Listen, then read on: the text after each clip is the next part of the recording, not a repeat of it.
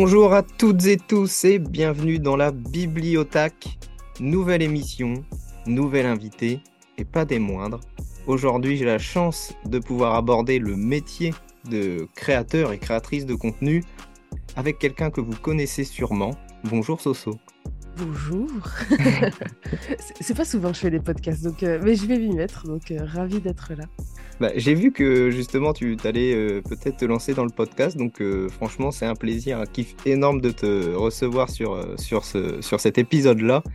T'as avancé un petit peu de ton côté sur cette idée de podcast? Oui, j'avais déjà enregistré l'intro euh, la, petite, euh, le petit podcast d'intro qui présentait euh, ce que serait du coup entre guillemets ma chaîne podcast. Mhm. et je, voulais voir sur quel, sur, sur quel format, enfin quel premier podcast j'allais partir pour vraiment introduire le tout premier podcast. Donc je travaille encore dessus, mais en tout cas l'intro est déjà enregistré. Donc j'essaye de faire ça. En vrai, je me suis dit d'ici pas ce mercredi-là, mais mercredi d'après, j'aimerais bien le poster. Ok, cool. Donc ça va venir vite alors. Oui, entre temps, vu que j'étais un peu occupée, j'étais partie, tout ça, machin, j'avais un peu laissé ça de côté. Mais euh, là, j'ai envie de. Vu qu'il y a une petite pause sur, euh, entre guillemets, le planning, il n'y en a pas vraiment, je me suis dit, let's go, on se prend une journée et on, finalise tout ça. Bah, top. Bon, bah, on va écouter ça fort la semaine prochaine alors. bah, j'espère. Alors je te propose sans plus tarder d'entrer dans le vif du sujet. On avait préparé un petit peu ensemble cette émission, je t'avais envoyé euh, un script et donc euh, pour commencer évidemment, euh, j'aimerais qu'on retrace ton parcours parce qu'aujourd'hui voilà tout le monde te connaît en tant que mademoiselle Soso, mais il n'y a mhm. pas eu une école pour former une mademoiselle Soso. Comment te, comment t'en es arrivé là? Bah, je pars de très loin, sachant que ce sera d'ailleurs un, des sujets que j'aimerais aborder, parce mm. que c'est quelque chose dont je n'entends pas souvent parler, c'est le fait que je suis arrivée sur les réseaux quand même, entre guillemets, tard. Mmh. C'est assez compliqué euh, psychologiquement au début de se dire qu'on est noyé dans la masse autour de, de jeunes qu'on a vingtaine. Et moi, je me suis lancée à 30 ans, donc c'est-à-dire que derrière moi, j'ai 10 ans de, de bah, d'études, de, de, de, de, différents boulots. J'avais d'autres objectifs de carrière avant, il faut le savoir. J'ai fait une fac de chinois avec première année en moitié chinois, moitié japonais, donc une fac euh, voilà, plutôt littéraire euh, axée sur les langues. Euh, suite à cette licence, je suis, je suis partie dans, dans le conseiller de vente, mais plutôt dans le côté luxe, parce que voilà, on a pas mal de, clients asiatiques, donc c'était pratique hmm. pour moi. Et je voulais partir dans la mode qui est une de mes passions. Et euh, j'ai commencé à travailler au Printemps Haussmann, donc dans les grands magasins. Et euh, puis après, j'ai enchaîné. J'ai fait Chanel, Gucci, Céline, Balenciaga. Et donc Balenciaga a été mon dernier travail. Et j'ai fait un burn-out fin 2019. Ah. Euh, donc ça a été un petit peu compliqué. J'ai vraiment très mal vécu la chose. Et je m'étais dit à ce moment-là que je voulais changer un peu mon rythme, c'est-à-dire que je voulais faire plutôt de l'intérim et mmh mais ces, ces périodes d'intérim avec des voyages en Asie, parce que je voulais absolument voyager. Et euh, vu, étant fan de l'Asie et du Japon euh, tout particulièrement, je m'étais dit ce serait cool que je lance ma chaîne en faisant des vlogs là-bas. Sauf que ça ne s'est pas passé comme ça parce qu'il y a eu le Covid. Donc je suis restée chez moi. le timing, il est incroyable. Le timing était incroyable. Alors, il faut savoir que j'avais quand même eu la chance de partir en Thaïlande juste avant le Covid. C'est-à-dire que je suis rentrée. Le jeudi d'après, il y a eu l'annonce du confinement. Donc, euh, je suis rentrée vraiment pile poil. Euh, et j'avais tourné un petit peu là-bas, donc ma toute première vidéo YouTube, qui n'est plus accessible maintenant parce que je ne peux plus la, regarder tellement elle est mal faite. C'est une relique. C'était une vidéo sur mes vacances euh, en Thaïlande. Donc c'était la première fois que je faisais du montage, ce qui m'a pris 40-50 heures parce que je ne connaissais pas le logiciel de montage. Donc j'ai tout appris à ce moment-là. Donc entre monter, regarder des vidéos sur YouTube pour savoir comment monter, hmm. c'est vraiment extrêmement chronophage. Et bon, après ça avait été plutôt bien reçu par les gens qui me suivaient.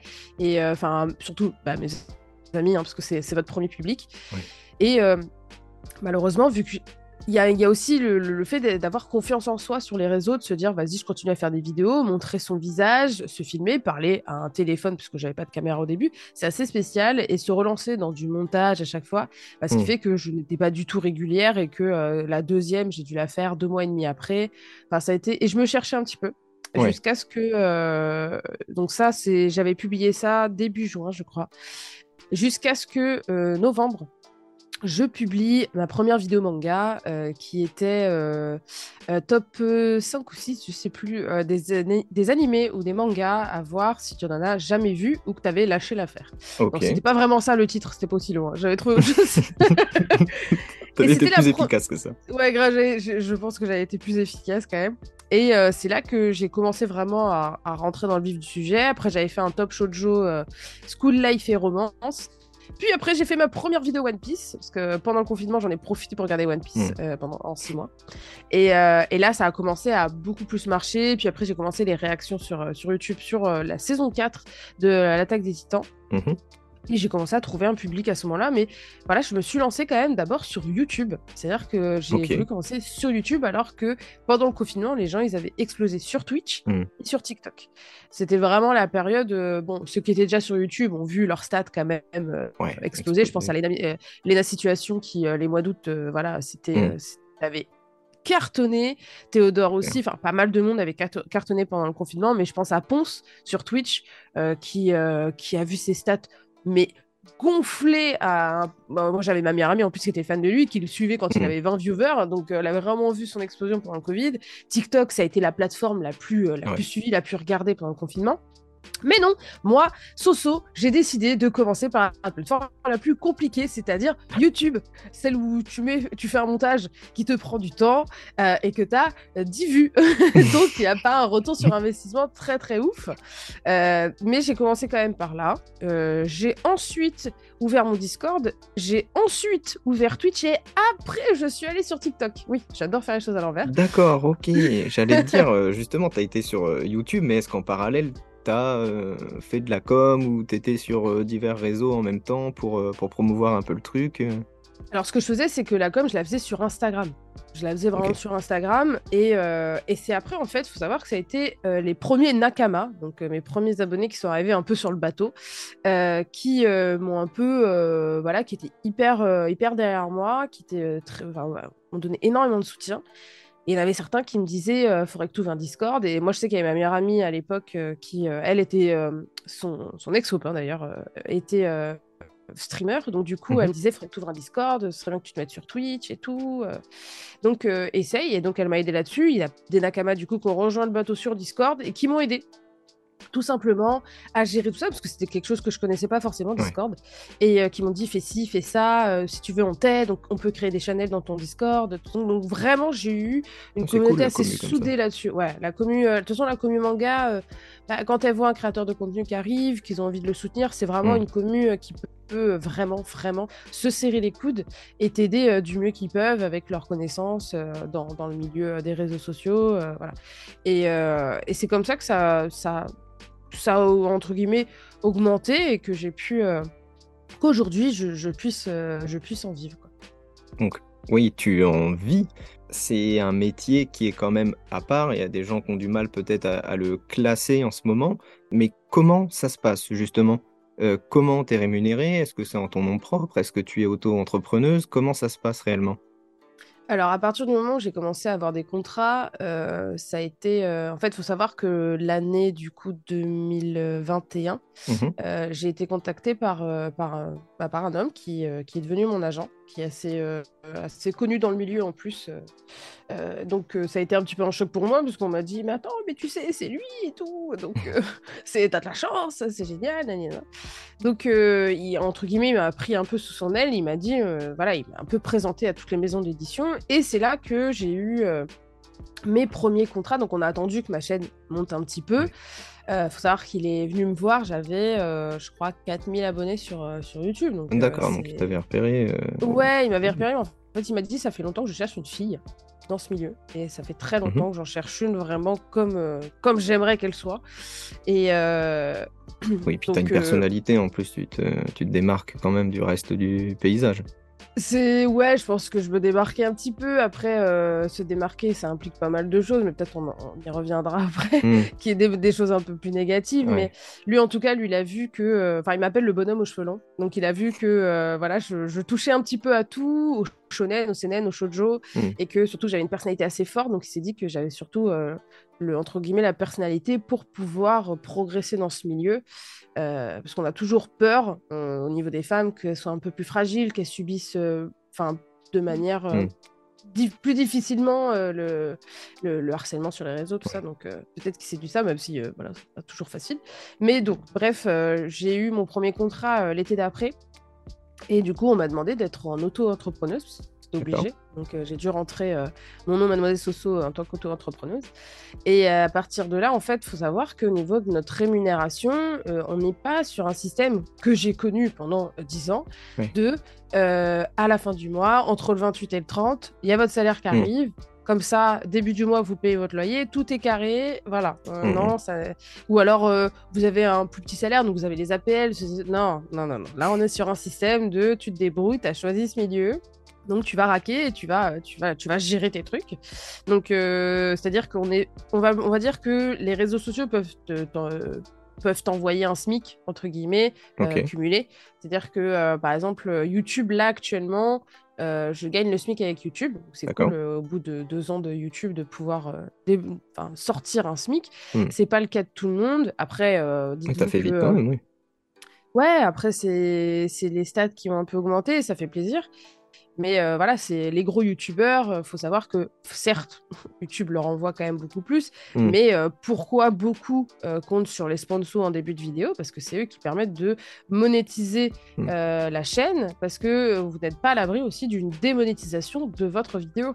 Je Oui, pense surtout beaucoup en à ce des, moment, ouais, à des Shishune, à des JDG, Mm. donc le genre du grenier, ou même Tev, Tev ici Ouais. Japon, qui dès qu'il aborde un sujet un peu touchy, se voit démonétisé. Donc heureusement qu'il y a les sponsors pour permettre que cette vidéo qui te prend beaucoup de temps de montage et tout, euh, il y ait une, rémunéra- une rémunération euh, certaine. Euh, après, il faut savoir qu'il faut payer des monteurs, il faut payer des mini makers, il y a pas mal de... Il y a tout un petit truc qui se fait. Moi, je fais encore, entre guillemets, pas mal de choses toute seule. Euh, J'ai quand même un monteur et les minia, de temps en temps, je les fais, sinon j'ai un mini maker. Tu as des personnalités comme le, le Mont Corvo qui ont toute une équipe, parce qu'à sortir des vidéos toutes les semaines sur Ouais. One Piece, c'est impossible en, en termes de rendement à deux. Ouais, le rythme, il est Et trop- voilà, c'est- Au bout de quelques années, on commence à avoir sa- son, son équipe. hein. Je pense même à Ego Decrypt, hein, qui a carrément une, une entreprise. hein. C'est, euh, il y a 20 personnes avec lui qui, euh, Mm. qui l'aident à sortir du contenu tous les jours. Donc euh, voilà, c'est euh, TikTok va pouvoir vous, vous, re- vous rémunérer aussi parce qu'ils ont fait le partner programme. Donc des vidéos de plus d'une minute vous rémunèrent. Donc vous avez les sponsors, vous avez le fait de donc il y a vraiment le côté sponsor en mode, on va parler par exemple, c'est souvent VPN ou des petits Mm. jeux euh, en début de vidéo. Sinon, vous avez aussi le fait de faire des vidéos. Alors ça, c'est vraiment propre à notre, à notre, euh, à notre communauté, à notre secteur. Donc le- l'animé, les mangas, vous avez des maisons d'édition qui vont vous demander euh, de, de faire des vidéos Mm. pour, pour, un, pour des mangas. Et ça, c'est vrai que ça m'arrive assez souvent. Donc ça c'est cool parce qu'en plus ça me permet de faire découvrir des mangas à la communauté. C'est des mangas en général, euh, j'aime beaucoup quand même. ça, ça me permet de ne pas promouvoir des mangas euh, euh, où je, je les trouve osef, ça Hmm. m'intéresse pas. Donc c'est vrai qu'après il y a Dan agent. c'est différent. Ah non, Danana, moi on m'a pas poussé hein, pour le faire. hein. Moi je, je l'ai lu, j'ai décidé que j'allais vous matraquer avec. Euh, personne n'a demandé de faire quoi que ce soit. hein. C'est que lorsque euh, ça a fini par sortir que euh, j'ai été mise dans la boucle euh, de, la, de la com qui a été faite pour Dan Danan. Mais sinon, ça faisait déjà, moi ça faisait un an hein, que je parlais de Oui, donc j'étais en mode, bah, ce sera juste une vidéo de plus, les gars, s'il vous plaît. Mais. Après, c'est toujours un plaisir euh, des fois d'être mis dans la boucle parce qu'il faut savoir que vu que des fois on lit des mangas en avance, enfin sur Mm. Manga Plus par exemple, il y a des, des mangas qu'on lit. Euh, moi, Dananan, c'est- c'était le cas.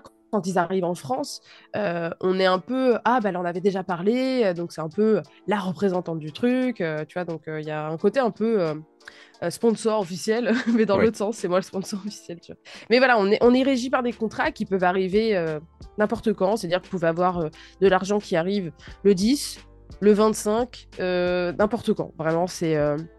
Et même au niveau, quand Twitch vous paye, euh, c'est suivant le jour où vous avez décidé que vous serez payé. Bah, si c'était un 15, le 15, vous êtes payé. Donc en fait, il faut vraiment gérer. Euh, vous avez de la- de l'argent qui arrive un peu, un peu euh, toutes les semaines, entre guillemets. Il faut gérer tout ça. Quoi. Donc, C'est pas trop compliqué justement de s'organiser par rapport à ça. Tu disais bah, le, le loyer, etc. Bon, j'imagine que comme tout le monde, tu as d'autres dépenses.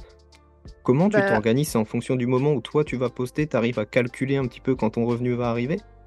Alors, je sais à peu près quand mes revenus arrivent, euh, surtout euh, pour les réseaux sociaux. Euh, je fais en sorte aussi des fois de, de demander à ce qu'on vire l'argent des contrats euh, en, fin de, en fin de mois. J'arrive à. C'est pas forcément euh, dès que le contrat est fait, on te, on te vire l'argent. Mm. C'est-à-dire que des fois, je vais dire, ah bon, il y a deux, trois contrats, des fois, on va me virer tout d'un coup. Et ça me permet, euh, voilà. Après, là, maintenant, je gagne bien ma vie, donc je sais que je vais gérer pour le loyer. Mais quelqu'un qui vient de commencer, s'il avait un loyer Mm. à payer, là, ça devient plus compliqué. Il va falloir qu'il gère vraiment, qu'il garde de l'argent de côté pour pouvoir payer le loyer. Et surtout que c'est au début le le plus compliqué parce que Oui. euh, c'est le début où tu vas investir aussi dans du matériel. Mhm. C'est-à-dire que l'argent que tu gagnes, tu dis Ah, il me faut une nouvelle caméra. Ah, il me faut un PC gamer. Ah, il me faut ci. Il me faut un nouveau micro. Il me faut des lumières. Il faut ci, il faut ça. Et euh, il, me faut des... il me faut un nouveau décor. Euh, tu achètes des, des trucs pour que Mm. le décor soit plus sympa. Des... Enfin, ça implique beaucoup, beaucoup de choses euh, qui, en plus, si ça ne marche pas, qu'est-ce que tu vas en faire? Oui, euh, t'es pas forcément photographe ou euh, vidéaste. Mm. Donc, euh, un appareil que tu as acheté euh, 1000 balles, voire plus, parce que tu voulais une bonne qualité, parce qu'aujourd'hui, la qualité audio et visuelle euh, est ultra importante pour Mhm. plus permettre, comme en 2012, d'avoir des webcams pour tourner. Euh, bah, du coup, si ça marche pas, c'est un investissement qui fait mal, parce que du coup, tu dis, euh, il y a quand même 4000, 5000 euros qui est parti dans le vent. Euh, si tu as, si t'as forcé sur, euh, sur la carte graphique parce qu'il faut que tu streames en même temps, euh, tu vois, genre, donc, euh, Ouais. si tu as forcé sur le double écran, bon, si t'es gamer, c'est, dans tous les cas, ça te Oui. servira, mais, mais voilà, c'est. Là, euh, moi, je sais que j'ai changé de micro. euh, j'ai Il marche très bien. caméras. de- Oui, il marche très bien, c'est quand j'aime beaucoup. Euh, après, c'est le micro que tout le monde a, donc j'ai. Mais c'est un des micros les plus chers. J'ai dû acheter en plus une carte, carte son avec. Mm. Euh, faut aussi apprendre à, à gérer tout ça. Je suis pas du tout technicienne son. moi. je connais pas. Du... Apprendre à des potes, hein, bien évidemment, qui nous aident. Mais tu vois, genre, j'ai changé trois fois de caméra en deux ans. Et Ah je oui. me rappelle, anecdote, j'avais regardé une des vidéos de Lena quand elle faisait les vlogs euh, d'août. Elle disait euh, ça c'est ma euh, sixième caméra, je suis elle abuse. Et en fait, je me dis bah ah non pas du tout. En fait, elle a, elle a, elle a enchaîné les caméras parce a certaines bon euh, vu qu'en plus elle fait du vlog, elle a dit il y a Mm. certaines qui sont qui sont cassées. Oui. Euh, J'ai voulu changer des fois quand il y a une nouvelle, c'est mieux. Donc voilà, je suis passée quand même de mon téléphone à euh, un, un espèce de, de bridge à une caméra vlog que j'ai toujours à maintenant un Sony euh, A7 IV euh, qui euh, Ok. m'a coûté 3000 euros, tu vois. Donc c'est de l'investissement à chaque fois et il faut réinvestir à chaque fois. Est-ce que tu Donc, penses que c'est obligatoire? Enfin, l'investissement en tant que tel, oui, mais la course constante à avoir toujours la meilleure qualité, ça rentre aussi dans, dans ta stratégie de te démarquer?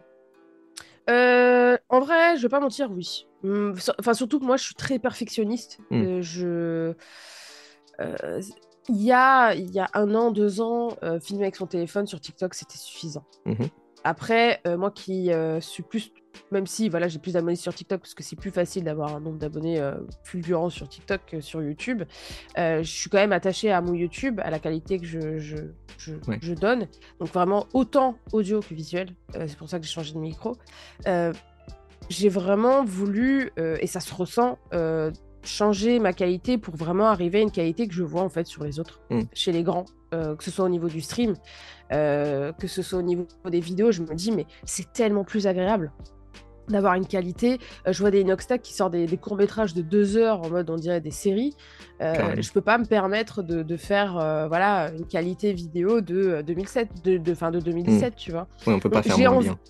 On- ouais, enfin, tu es obligé de faire moins bien parce que Oui. forcément, là, on est sur une grosse production. C'est un, le, un des plus gros youtubeurs français, voire le Mm. plus gros youtubeur français. Donc, forcément, tu es obligé euh, de, de te remettre un petit peu en mode à ta place. Mm. Mais tu te dis, tu peux. euh, Enfin, ça se ressent en fait dans, dans les stats que euh, les gens ils disent Ah, c'est qualitatif. Et d'ailleurs, je me rappelle à l'époque quand j'avais pris ma première caméra, alors que j'avais. je crois à ce moment-là, j'avais genre 7000 abonnés sur, euh, sur, euh, sur YouTube. Les gens disaient euh, Purée, c'est ouf. Je pensais que tu étais déjà une plus grosse youtubeuse avec la qualité de tes vidéos. Ah oui? Donc, euh, ouais. Et en fait, quand on te dit ça, tu es en mode Ah. Et en fait, ça joue énormément.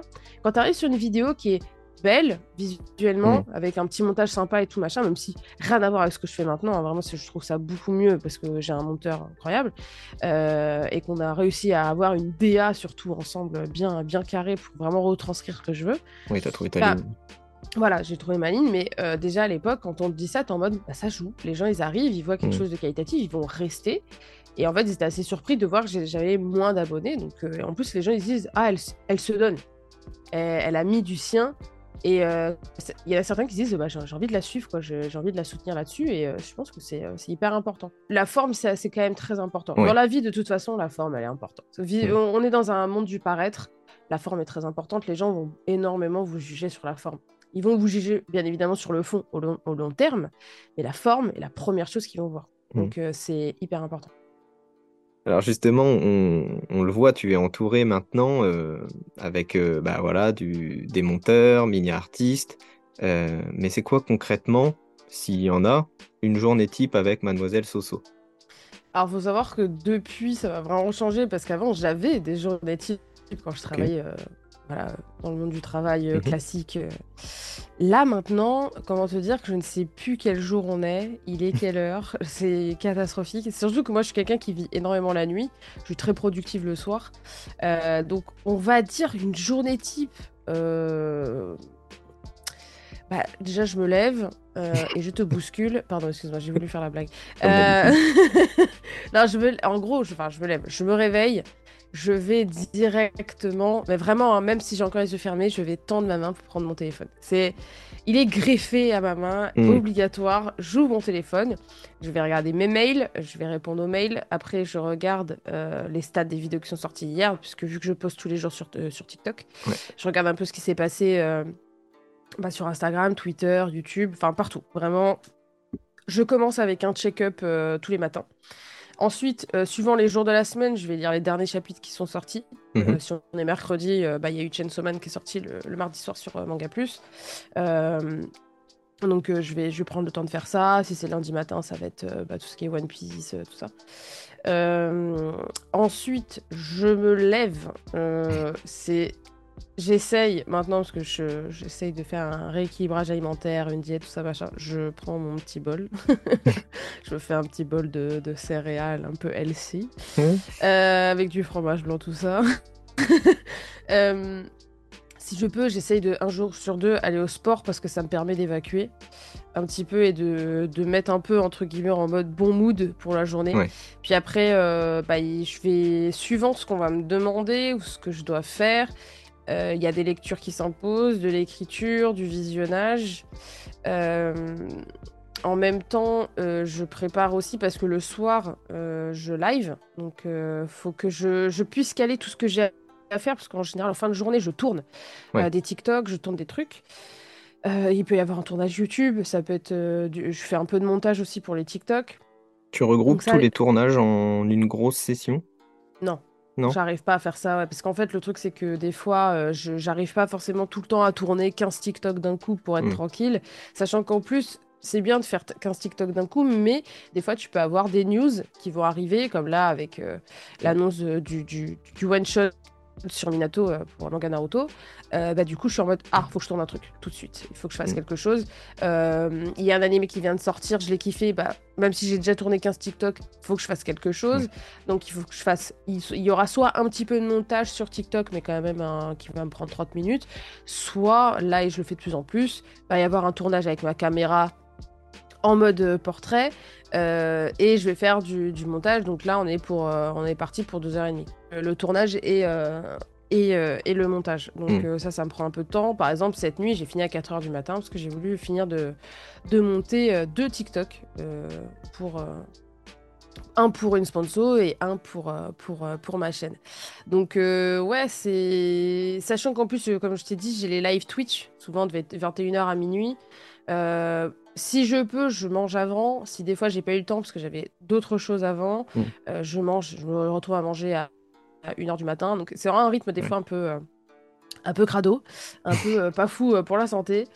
mais voilà, c'est des journées type, on va dire que ça ressemble à ça. Après, des mm. fois, je vais avoir un événement le soir. des fois, je, je, vais, je vais avoir un rendez-vous dehors. Il y a le dimanche, je suis au bureau avec les Seven Cheese. On va mm. faire du tournage. Il y a pas mal de choses. En vrai, il y a pas mal de choses. Euh, donc, euh, c'est entre guillemets, les journées se ressemblent pas vraiment. Et il y, a toujours, il y a toujours quelque chose à faire. Et en plus, des fois, dans l'urgence. Oui, c'est quand même quelque chose qui te plaît, le fait que ça se ressemble jamais. Ouais. Tu as besoin de te rassurer avec une routine.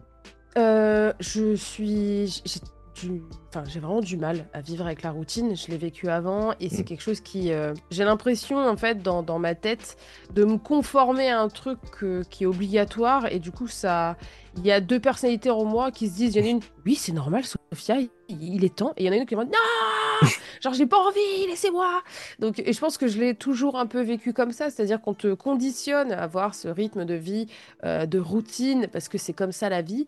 Puis il y a cette part de toi qui dit, bah non j'ai pas envie en fait. Et hmm. je pense que l'avènement aussi du télétravail peut aussi euh, montrer aux gens que euh, la routine métro boulot dodo bah, peut, elle peut vite changer. il y en a beaucoup qui, ont fait le télétravail et qui ne veulent plus faire autre chose que du télétravail parce que ça leur permet de prendre un peu de temps pour eux, d'être là pour leur famille, de prendre, enfin, d'être dans un environnement peut-être des fois un peu plus sain, moins stressant. T'as pas ton supérieur forcément tout le temps sur le dos. Enfin, tu vois, hmm. c'est moi, c'est vrai que j'étais en plus dans une routine où euh, tu es obligé d'être debout toute la journée, euh, comme un piqué droit, à attendre les clients, à, te, à, parler, à te, à te donner un style euh, très, voilà, très soutenu. sourire toute la journée. Voilà, sourire toute la journée, être zoné, ce qu'on appelait être zoné, c'est-à-dire que tu dois être dans ta zone. euh, tu es, sur, dans une boutique, tu dois être au niveau de l'entrée ou du coin droite. Et c'est vraiment très robotique. Et genre, même si j'adorais la mode, je voulais partir dans quelque chose d'un peu plus je voulais être visuel merchandiser, moi, à l'époque. Mhm. J'avais commencé à faire ça. Donc, euh, mise en place des produits en boutique. Donc, un aspect beaucoup plus mode, puisque c'est vraiment un, côté un peu créatif et très visuel. On n'est plus avec le client. Donc, ça m'aidait un petit peu dans mon boulot. Mais ça n'empêche que j'avais euh, la vente à côté les chiffres à faire, donc il y a vraiment une pression constante. Mmh. Là, on je le sais, je le retrouve un peu parce qu'il y a une pression constante des stats, des statistiques. Euh, on est toujours en train de regarder ce qu'on a fait comme, euh, comme vue, parce que les vues, ça rapporte de l'argent aussi. Ça permet de voir aussi que ce qu'on fait, ça marche et ça plaît.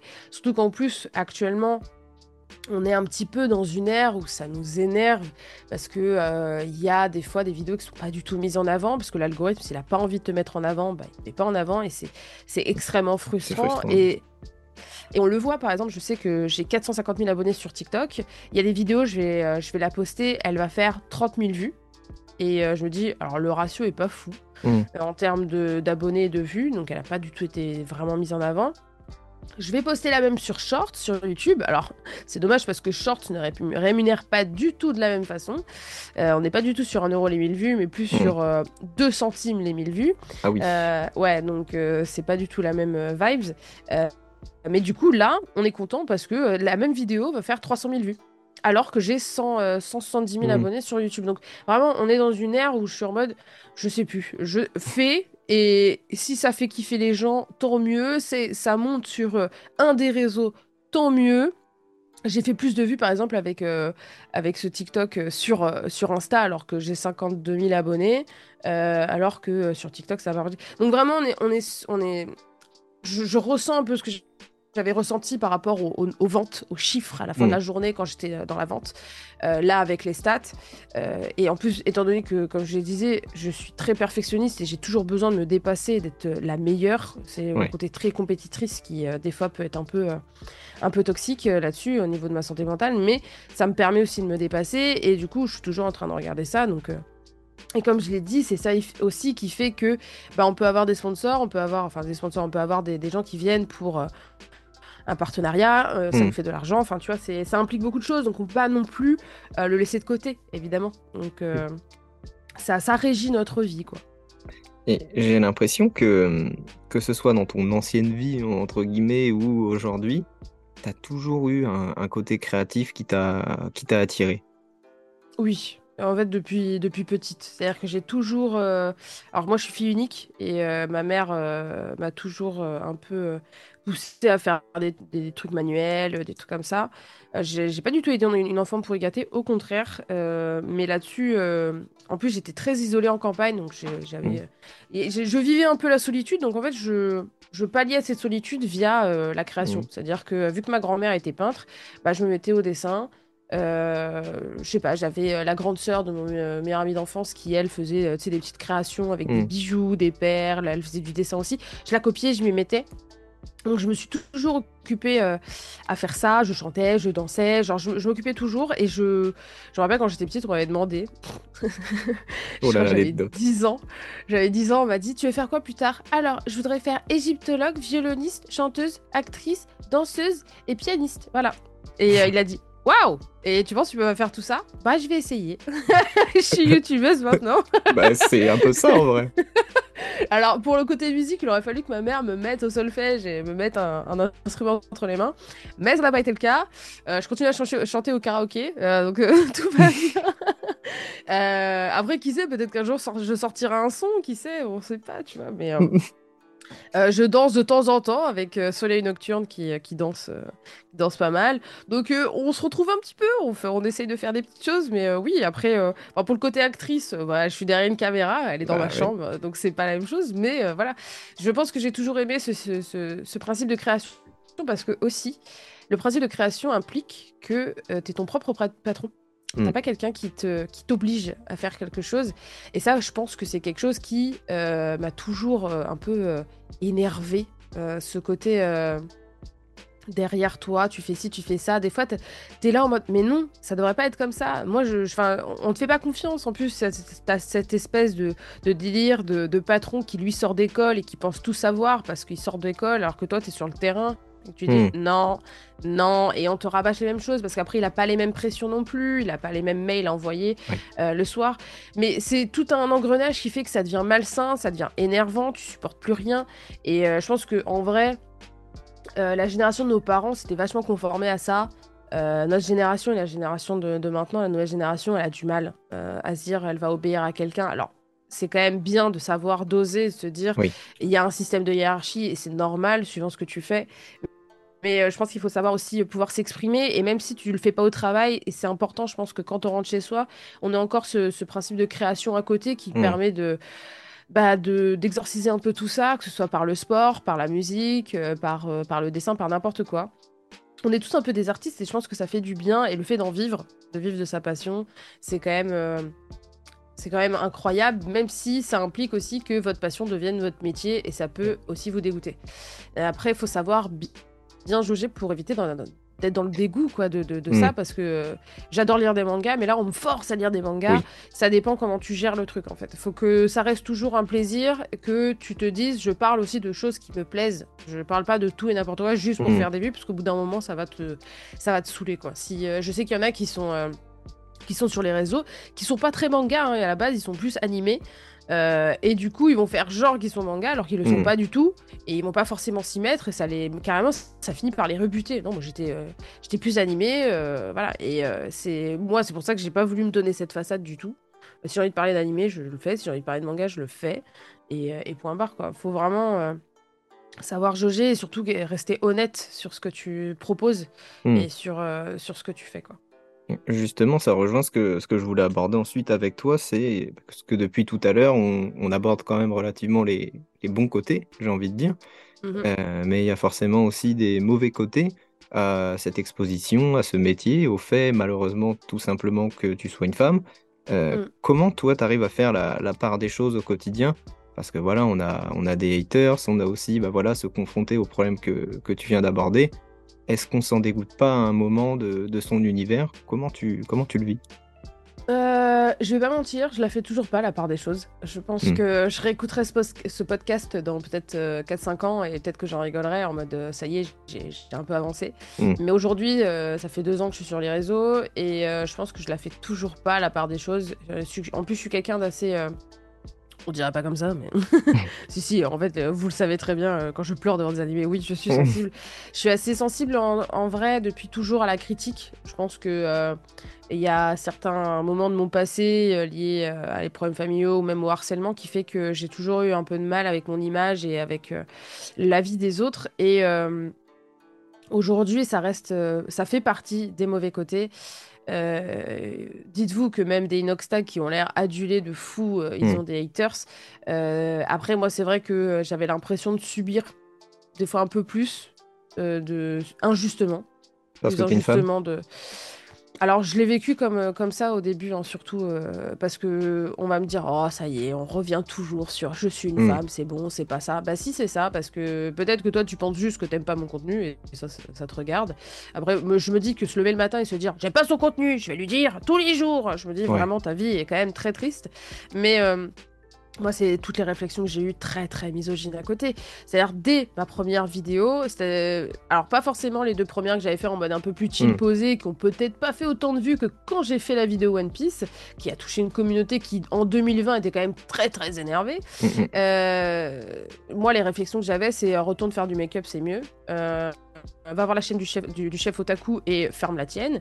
Euh, T'essayes de copier le chef, euh, mais t'arriveras jamais à, à sa cheville. Euh, De toute façon, euh, ces mangas-là, c'est pour les mecs. euh, retourne à tes mangas de meufs.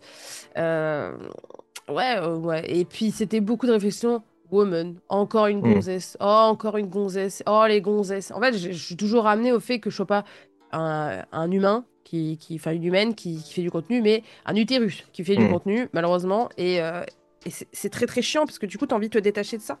Et en même temps, euh, t'as pas envie de rentrer dans ce délire de je vais mettre des t-shirts, des cols roulés, comme ça je coupe court à ma féminité, entre guillemets, hein, bien, entre gros guillemets, Ouais. guillemets pardon. Euh, Enfin, au-delà, pas, coup- pas couper court à ma féminité, mais couper court à peut-être euh, l'expression de, de, de, mon style. Si des fois on voit un peu un décolleté ou quoi que ce soit, bah c'est pas grave, hein, on n'est pas, euh, on n'est pas en, en 1700. hein, J'ai droit de. Et encore en 1700, elle mettait des sacrés corsets, donc je sais même plus où est-ce qu'on crèche. Mais euh, en fait, euh, t'as l'impression d'être dans un espèce de cercle vicieux constant où tu te dis. euh, si tu mets un débardeur ou un truc comme ça, on va te le dire et on va te dire que tu l'as fait exprès.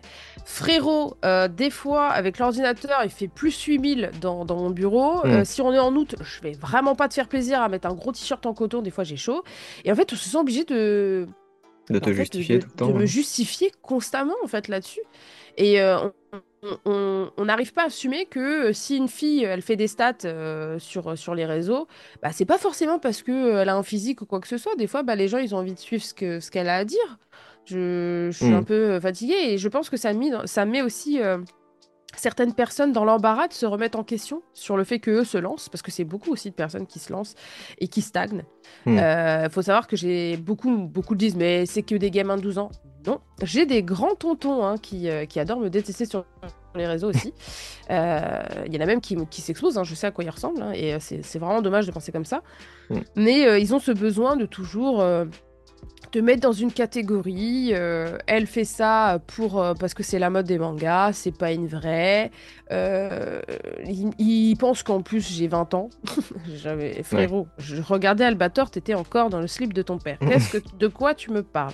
Donc non, il y a vraiment ce, ce- ce besoin constant de, de rabaisser déjà le créateur en face pour Mm. se sentir euh, un peu mieux, se justifier, de se dire moi si on me regarde pas c'est parce que moi c'est trop niche, euh, c'est trop bien ce que je fais, mais les gens ils veulent que du Naruto, du One Piece ou du divertissement, et vu que je fais pas ça parce que moi je suis l'élite, bah non en fait. Faut savoir faire les deux, faut savoir jauger, capter des gens et leur proposer aussi pas que du contenu, mais aussi une personnalité, parce qu'aujourd'hui les gens ils veulent du contenu, mais ils veulent surtout suivre quelqu'un. Squeezie, oui. pourquoi il en est là? C'est parce que sa personnalité a, a été appréciée. Euh, à la base, c'est un, un gamer qui faisait des vidéos, donc je regardais, euh, c'est des bonnes vidéos webcam euh, sur des jeux d'horreur et qui criait partout et tout machin. Et à la base, c'était vraiment le, le geek, quoi. Et aujourd'hui, il peut faire des vidéos avec SCH, avec Eric et Ramsey, des vidéos drôles. Il peut faire des GP Explorer. Il fait, il fait de la, de la... Alors, c'était pas de la F1, c'était la F... F4. F4, voilà. Euh, donc, euh, en fait, c'est juste parce que les gens aiment Squeezie, les gens euh, aiment Inox, euh, les gens aiment, je sais pas, Amine, aiment les, les gens, ils aiment ce que font ces personnes-là, Mm. et peu importe ce qu'ils font, parce que leur personnalité est passée au-dessus, bah ils vont les suivre. Et c'est ça, en fait, aujourd'hui, ce qu'il faut arriver à capter. Après, t'as des, t'as des créateurs de contenu qui sont hyper inspirants pour moi, comme Genre du Grenier ou même, même chez Chounet. C'est Mhm. des gens qui vont continuer à se spécialiser dans ce qu'ils font, mais il y a plein de gens qui font des reviews euh, jeux vidéo. Il y a plein de gens qui. Ouais. euh, JDG, il va pouvoir te parler de vieux trucs à l'ancienne et il fait des stats de fou. Parce, Mm. parce qu'en fait, il est intéressant, il est bon dans ce qu'il fait et il nous fait rire, il nous fait passer un bon Et il y a moment. le Les gens personnage aujourd'hui. aussi. Ouais, il y a un personnage derrière, ou même juste une personnalité, parce qu'en soi, euh, je, je- je l'ai rencontré, on, on a passé des, on a passé des soirs ensemble. il est pareil. Et en fait, Mhm. du coup, quand tu le vois, tu te dis, c'est vraiment lui. Et c'est, il s'exprime de, euh, quand il fait ses vidéos, c'est lui. Il fait pas, il fait pas semblant. Et du coup, tu as l'impression de l'avoir dans ton salon avec toi. Et les gens, aujourd'hui, il y a beaucoup de gens qui sont en déprime, qui vont pas bien. Quand ils veulent, quand ils regardent un truc, ils veulent s'évader, ils veulent rigoler, ils veulent euh, se changer les idées. Donc, si tu fais un truc qui est purement euh, ultra euh, carré, alors il y en a qui recherchent ça, bien évidemment, c'est super cool quand tu as des super recherches et tout. Euh, mais ils veulent aussi passer un bon moment. Donc, je pense que c'est ça qui fait la diff. Donc, toujours être là en train de remettre en question le fait que toi tu fais pas de stats à ah c'est parce qu'il y a des gros nibards bah on est un petit peu fatigué monsieur je... Oui. vraiment c'est un peu compliqué et c'est ça vraiment pour tous les créateurs de contenu même, les, même les créateurs de contenu qui soient hommes ou femmes c'est euh, c'est ça il y a toujours cette haine constante et euh, faut la gérer elle est pas easy, surtout quand tu es toute seule, parce qu'on en parlait avec le Mon Corvo hier, euh, ils étaient sur Yata. Il disait que eux, ils sont deux. Mm. Donc, quand il y en a un qui va pas bien, il dit ouais, Ouais. j'allais chialer dans mon lit et il y a mon jumeau qui arrive et qui, euh, qui passe la main dans le dos et vice versa. Donc euh, ça permet aussi de, de se, de se requinquer. C'est vrai qu'après je suis solo, donc euh, Mm. c'est plus difficile. Ça va être plus ta communauté qui va t'aider ou des fois il y a des appels à l'aide. hein. Des fois ça, ça m'est déjà arrivé, il y a une espèce de petits appels à l'aide par story, ou trucs comme ça, parce que on est sur le point d'exploser. En fait, il y a une espèce de burn-out qui est jamais très loin Mm. de grosses déprimes, alors, voire des fois on peut tomber en dépression. Si on a des passés un peu dépressifs, c'est compliqué à gérer. Ouais. Euh, souvent les artistes sont des grands dépressifs. c'est un peu cliché, mais on Mm. on n'est pas tous des Paul Cézanne quand même. Mais euh, voilà, c'est euh, c'est- compliqué à gérer cette, cette, cette image. Et autre aspect négatif, c'est lié à l'image, tu peux plus faire ce que tu veux. Ouais. C'est-à-dire que si tu avais envie de dire des choses ouvertement, tu ne peux plus le faire. Euh, moi, je sais que je ne me politise pas du tout. Je, je ne partage pas mes avis sur les sujets d'actualité parce que sinon, on va te défoncer. Ah oui. Ils attendent que ça. Quelqu'un qui prend euh, parti, c'est direct. Ah, on, on va le cataloguer. On va Mm. dire il a dit ça. Et même si euh, c'est suivi par la majorité, la minorité qui est souvent Oui. très très bruyante va arriver et va te démarrer comme jamais. Euh, on l'a vu récemment avec Hogwarts Legacy. Il y a eu plein de Mm. sujets très très sensibles euh, où c'est parti euh, en cacahuète. Après, il y a quand même un soutien sur les réseaux quand c'est vraiment abusif suivant les sujets. Oui. Mais voilà, dès qu'il y a un truc, un petit mot de travers, ça part vraiment très très loin. Je pense même à Jill. Jill Mm. qui. euh, on se ressemble un peu en fait finalement parce que quand on s'est rencontrés euh, elle m'a dit en fait t'es un peu comme moi quoi genre euh, vraiment un peu brut de décoffrage on a envie de dire ce qu'on ce qu'on pense et euh, on, on s'exprime des fois comme si bah, on était avec nos potes euh, en 2010 quoi sauf Mm. que on est vraiment obligé de peser chacun de nos mots parce qu'une communauté peut arriver et dire j'ai été blessé et là bim c'est c'est Mm. excuse obligatoire même si à une époque c'était c'était rien en fait c'était de l'humour fallait prendre ça au 50e degré euh, c'est et ma- malheureusement aujourd'hui ils attendent que ça parce qu'il y a une haine de l'influenceur, je dis bien avec des gros guillemets influenceur parce que Mm. nous, moi je préfère m'appeler créateur de contenu mais le terme influenceur est peut- peut-être plus Un parlant. peu plus péjoratif, peut-être aussi dans l'esprit des gens. ouais. Ouais, parce que je pense que ça a été, euh, ça a été aussi euh, connoté euh, tes réalités. Et malheureusement, on, on a été tous mis dans le même sac alors qu'on fait pas du tout la même chose. Je ne promouvois pas des produits euh, pour resserrer certaines parties du corps. sans- Mm. sans- Tu vois, donc, euh, bah oui, mais c'est hyper grave parce que du coup, Mm. on nous met dans le même lot que ces gens-là, alors que nous, on a juste des, euh, des VPN à proposer en début de vidéo. Sinon, moi, je parle de l'histoire d'Itachi. Donc, c'est, je suis très très loin de ça, tu vois, genre. On fait hyper gaffe à pas proposer n'importe quoi. Et euh, cette espèce de charte de qualité label rouge qu'on devrait avoir sur Mhm. certains en mode euh, vous pouvez y aller euh, les yeux fermés. Alors que je sais que c'est cette génération aussi influenceur Snap qui promouvoit tout et n'importe quoi pour avoir de la rentrée d'argent. Mhm. Bah, on s'est tous, on- ils nous ont tous mis dedans. Donc on- influenceur pour eux égale mauvaise image, mauvaise influence. Euh, c'est forcément eux qu'on invite en plus sur les, les plateaux TPMP, donc ça fait encore plus Oui. jaser Ah oui. ça nous enfonce dans un truc euh, constant. Après, bien évidemment, les gens savent faire la part des choses, je pense, quand Mm. ils suivent. Squeezie n'est pas problématique. Euh, et le truc, c'est qu'il y a eu des gros comme Squeezie qui sont tombés il n'y a pas si longtemps que ça aussi. Ouais. Donc, euh, il y a des mondes qui s'effondrent aussi parce qu'il y a des choses qui se. Tout se sait au bout d'un moment. Et je pense que ça a fait peur un peu à pas mal de monde. Ça, je pense que ça fait un peu. euh, Ça a mis un coup de pied dans la fourmilière. Mais moi, je sais qu'en tout cas, moi et mes collègues avec qui je, traîne, on sait qu'on n'a rien à se reprocher. Mm. Et pour le coup, on a envie qu'on nous prenne pour des créateurs de contenu. On est, entre guillemets, des artistes du, du, monde virtuel. et on travaille tous ensemble. On fait, on fait bouger un peu tout ça. On fait, on fait travailler des graphistes, on fait travailler des vidéastes, on fait travailler plein de monde, des musiciens. donc, on est quand même entre guillemets nécessaire pour ce monde d'aujourd'hui qui est très porté sur le virtuel. Et je pense que c'est ça le côté positif. Et le problème, c'est que ce côté positif-là, on ne le met pas assez en avant. Et le côté négatif, c'est qu'on est obligé de tout prendre. Nous, en fait, je nous appelle un peu la légion étrangère. C'est ceux qui sont en première ligne, c'est nous. S'il y a un truc qui doit être sur lequel on doit manger, c'est nous. J'ai eu un, drama il y a pas longtemps sur euh, le shojo euh, avec euh, Kurokawa. évidemment, vu que je suis la présentatrice, mais que je suis influenceuse pour eux, bah, qui c'est qui a le plus mangé hmm. dans ce drama C'est moi. Alors Là, t'es le visage en fait. Je suis le visage, donc c'est moi qui mange. C'est moi qui mange. Euh, je suis celle en plus qui a le plus d'abonnés là-dedans, donc c'est moi qui mange. Euh, donc c'est plus facile de s'attaquer à nous parce que euh, c'est souvent cette phrase qui revient, mais en même temps, t'as signé pour ça. Mmh. Alors bah non, les frérots, moi j'ai pas signé pour ça. Moi j'ai signé pour faire des vidéos, pour partager ma passion. Hop là, dans un monde où les fleurs sont bleues et les papillons volent, tu vois. Mais non, non, bienvenue sur Terre. Et malheureusement, c'est les gens justifient le harcèlement, la haine, le fait qu'on puisse se permettre de parler comme ça euh, parce qu'on a signé pour ça. Alors non, euh, je suis désolée, euh, je sais pas, Kenny Reeves ne signe pas pour qu'une fille vienne chez lui dormir dans son lit parce que lui, à la base, il voulait juste être acteur, quoi, tu vois. Hmm. Donc c'est vrai que ça fait partie des aléas de notre métier, mais c'est pas pour autant que c'est justifié, tu vois. Donc, il y a tout un, je pense qu'il y a tout un processus un peu éducatif là-dessus à faire, mm, même mm. si je pense que même déjà avec les artistes comme les chanteurs, les acteurs, c'était déjà, c'est toujours pas réglé. Ouais. Même s'il y a un petit peu moins entre guillemets ce qu'il y a pu avoir comme folie dans les années 90-2000, mm. mais je pense qu'il y a tout un travail aussi à faire sur le métier d'influenceur et de créateur de contenu, et ça va prendre encore un peu de temps, je pense. Et surtout éduquer par rapport à la misogynie, c'est ça va prendre du temps, je pense, beaucoup de temps. Mais je suis contente de me dire je monte parce que je vais faire ma place et je vais prouver que je suis là grâce à moi et pas euh, comme beaucoup le pensent grâce à mon corps ou je sais pas hmm. quoi. Mais justement, oui, c'est ce que je voulais te, c'est ce que je voulais te dire. Ça doit être euh, vraiment dur au final d'être jugé pour qui tu es, mais pas le contenu que tu proposes. Au final, tu serais quelqu'un de complètement différent tu proposerais le même contenu, tu n'aurais peut-être pas les mêmes remarques, et c'est ça qui est dommage. Ah mais bien sûr, mais bien sûr. En fait, euh, il y en a beaucoup qui me le disaient, c'est même pas moi, je sais pas de me victimiser quoi que ce soit, mais beaucoup disaient, mais tu serais pas une meuf, t'aurais pas ça. Et euh, que ce soit des hommes ou des femmes qui me le disent.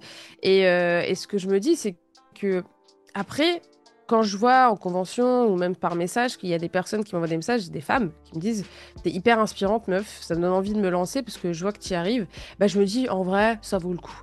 Mais le truc, c'est que comme je disais, ils, préfèrent euh, ne pas se remettre en question et se dire que j'y arrive uniquement par mon corps parce que beaucoup qui disent ça aimeraient être à notre place. Hmm. Et vu qu'ils n'y arrivent pas ou qu'ils n'ont pas le courage de le faire et pas le courage de mener la vie qu'on mène et le taf que ça implique et euh, cette recherche aussi d'excellence, bah c'est plus facile de se dire, bah, de toute façon, j'y arriverai pas parce que je suis pas une meuf. Non, en fait. Euh, en fait, t'as juste. Il y a, un point, il y a, y a, quand même une logique à avoir et surtout ouvrir les yeux. Qui sont les numéros 1 sur YouTube et sur Twitch actuellement? Sont des femmes? Non. Non. Donc, en fait, juste ça, tu devrais euh, fermer ta bouche à un moment donné parce que je me dis, qui c'est le numéro 1 aujourd'hui? C'est euh, Squeezie. En dessous, bah, t'as as des Nox, t'as des Michou, t'as mm. des Amine qui explosent, Amine et Billy, euh, t'as des Mastu, t'as des Théodore, et euh, en personnage, euh, enfin en personnalité féminine, on a Natou, mais voilà, elle, est, elle, elle, reste là-dedans parce que elle est là depuis, depuis 2011, je crois, depuis le début. En plus, elle fait euh, des vidéos vlogs, un peu humour, donc elle n'est pas forcée. On n'est pas sur le YouTube euh, make-up ou quoi que ce soit où on se dit bon bah c'est leur domaine, donc c'est bon, c'est normal. Euh, si j'aime beaucoup Gaël Garcia Diaz, tu vois, mais il y a vraiment ce délire là. Il y a Lena Situation, mais c'est vrai que du coup elle fait du vlog, mais aussi beaucoup de mode, donc ils vont la mettre dans la catégorie c'est pour les femmes. Donc faire faire un être dans un milieu d'hommes c'est très très compliqué parce qu'en fait on te pointe du doigt en disant si tu arrives c'est parce que t'es la seule et que euh, les mecs sont en chien. Bah frérot, euh, je suis désolée mais je j'étais pas en train de twerker pendant que je parlais d'Itachi quoi donc euh, la misère sexuelle on, l'aura toujours mais je pense que c'est une minorité et euh, qu'on a, on a des gens qui nous suivent parce qu'ils aiment bien ce qu'on fait, que ça change, et puis voilà. Et en fait, il y a des gens qui arrivent à passer au-delà du fait que euh, on soit un homme, une femme, et juste, ils aiment bien ce que font les gens, point barre. Je pense pas qu'au début, Squeezie, euh, il, était suivi parce qu'il était BG ou quoi que ce soit, tu vois. Après, mm. ça rajoute une plus-value, tu vois, mais les gens, en fait, ils passent un bon moment devant. Tu, peux être la plus jolie si ton contenu il est, il est vide et c'est pas intéressant. Ouais, tu vas pas aller très loin. malheureusement, tu vas pas aller très loin, à part si vraiment tu mises uniquement sur la beauté et tout machin, mm. et sur la musique sexuelle, bah forcément que tu auras toujours des gens qui vont te suivre, mais et ça dépend de la plateforme. Ouais. Bien évidemment que Twitch, vu que c'est très visuel et que euh, voilà, tu as cette espèce de, vitrine euh, Twitch, c'est voilà, mais quand tu es sur YouTube, là, on te demande de la qualité, on te demande de parler, de parler de sujets qui vont bah, m'informer comme je, quand je regarde un documentaire ou j'ai envie de regarder une émission qui me fait rire, tu vois. Donc si tu rien à proposer, bah du coup, euh, on va pas aller très très loin avec toi et tu vas vite être oublié. Donc non, le physique ne fait pas tout. Et euh, moi, je pense que c'est quelque chose que j'essaye vraiment d'inculquer et d'apprendre aux gens. Mais euh, c'est pas facile, hein c'est pas hmm. facile. Mais on, va y arriver. quand même un devoir de. Un devoir. Un devoir, je sais pas, mais hum, d'éducation envers euh, ta communauté au moins.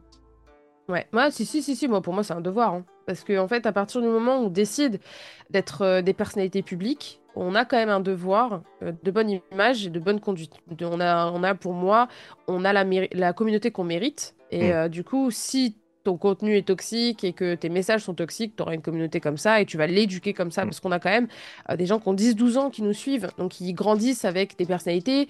moi, ça m'est déjà arrivé d'avoir des, des, enfants de 10 ans qui viennent et qui pleurent parce qu'ils me voient, tu vois. Donc je me dis, j'ai un impact sur ces gens-là, sur ces enfants-là, mm. et je me dois de leur donner la bonne image, le bon message on, fait partie, entre guillemets, intégrante de, leur éducation parce qu'en fait, ils nous regardent autant que leur livre de maths. Donc, euh, malheureusement, euh, on est obligé d'inculquer de, des bonnes valeurs euh, et, c'est hyper important. C'est pour ça que j'essaie d'éduquer des, valeurs de respect, ce qui sont, qui sont quand même des valeurs vraiment primordiales en plus dans le monde du, manga.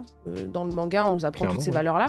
Donc, j'essaie d'inculquer les mêmes valeurs de respect, d'ouverture d'esprit. C'est pour ça que moi, je sais que sur mes lives, il y a des fois des des lives euh, le jeudi soir qui s'appelle Débat no Jutsu, où justement on va débattre et euh, chacun peut venir s'exprimer. Euh, on fait des lives Discord avec des Nakama qui passent, qui exposent leurs avis. Et justement, je, fais en sorte que dans le chat, les gens puissent réagir à cet avis, mais de manière totalement respectueuse. Mm. Qu'on puisse se dire, je suis dans, un, dans une safe place. Ici, je peux exprimer ce que je pense sans qu'on qu'on ait à m'insulter. Et je pense que c'est vraiment hyper, hyper important de, montrer ces valeurs-là de respect, d'ouverture d'esprit et surtout de respect d'autrui. C'est-à-dire que euh, il y a des gens qui vont passer. Il y a plusieurs religions, plusieurs cultures, euh, euh, il y a plusieurs genres, il y a enfin, plusieurs orientations sexuelles. On est tous ensemble, on est tous animés par la même passion. C'est bon. Euh, ce qui, ça reste du domaine privé, tes, inspirations, enfin, tes aspirations et tout le tralala. Mais n'empêche que tu peux venir t'exprimer et ça va bien se passer parce que en fait, t'es chez moi et chez moi, c'est comme hmm. ça. Et j'essaye vraiment de, de montrer ça et de d'inculquer ça et je pense que c'est vraiment un devoir qu'a le créateur de contenu ou l'influenceur de, de, de, de, diffuser des, des, bonnes valeurs. C'est vraiment obligatoire quand on fait ce métier-là. Tu peux pas te désolidariser de ça. Tu peux pas dire euh, c'est pas mon boulot, je suis pas, je suis pas leur daron, je suis pas à l'école. Mm. Bah, quand même un peu. Euh, comme je dis, euh, ils vont autant faire leur devoir que nous regarder. Donc en fait, on fait partie intégrante de leur quotidien. Et on, on est comme quand on était petit. Moi, j'avais. J'aimais trop Sarah, Sarah Michelle Gellar qui jouait dans Buffy et j'étais fan de Harry Potter, donc en fait tout ce qu'il disait, tout ce qu'il faisait dans les magazines, je suivais, ce qui, comment il s'habille, je le faisais.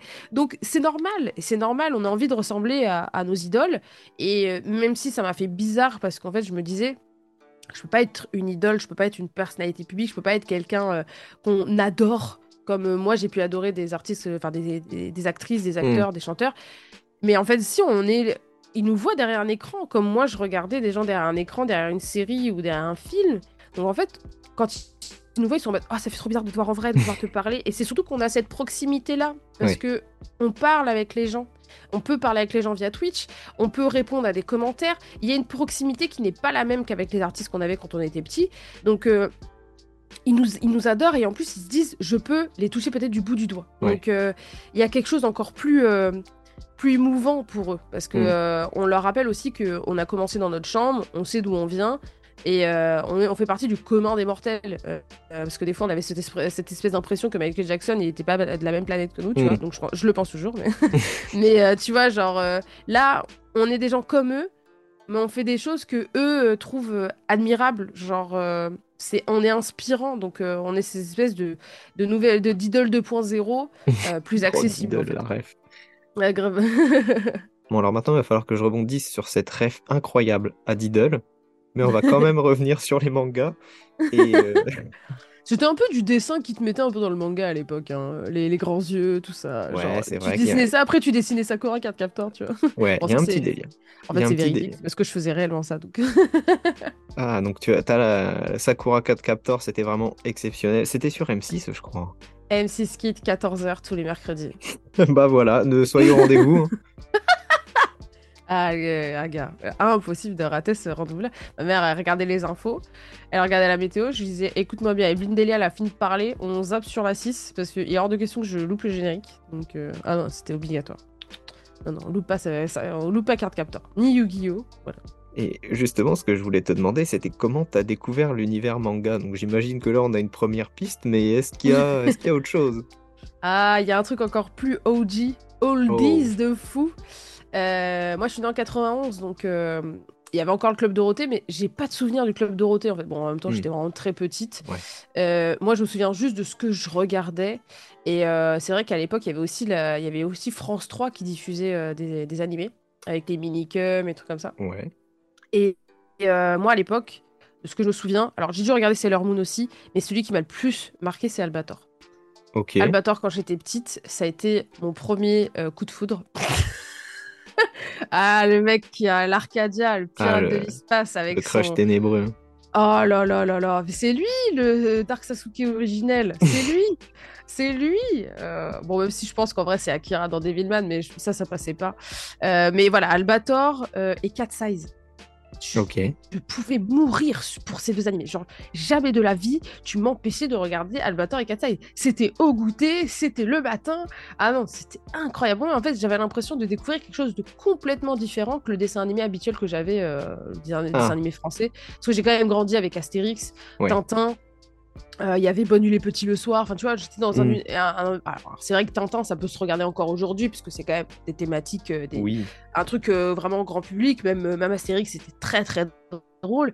Euh, il y avait des trucs un peu historiques avec les Romains et tout, mais euh, c'est vrai qu'il y avait un univers complètement différent. Enfin, un pirate dans l'espace où trois femmes qui sont cambrioleuses euh, la hmm. nuit pour récupérer les œuvres de leur père. On est sur une histoire un peu différente quand même, tu vois. Et, et le cara design était différent aussi. Il y avait Nicky Larson aussi, donc j'ai grandi avec ça. qui est le survivant aussi. Qui est le survivant ah, très important qu'il y ait le survivant. En plus, j'étais là, c'était tellement sombre. Toujours un ciel rougeâtre. Mm. C'était sanglant, même si c'était censuré à mort. Euh, genre, je regardais ça, j'étais en mode waouh. il, a plein de trous au torse. genre, c'est des gros mecs bien baraques. Par contre, je n'ai pas du tout grandi avec Dragon Ball. D'accord.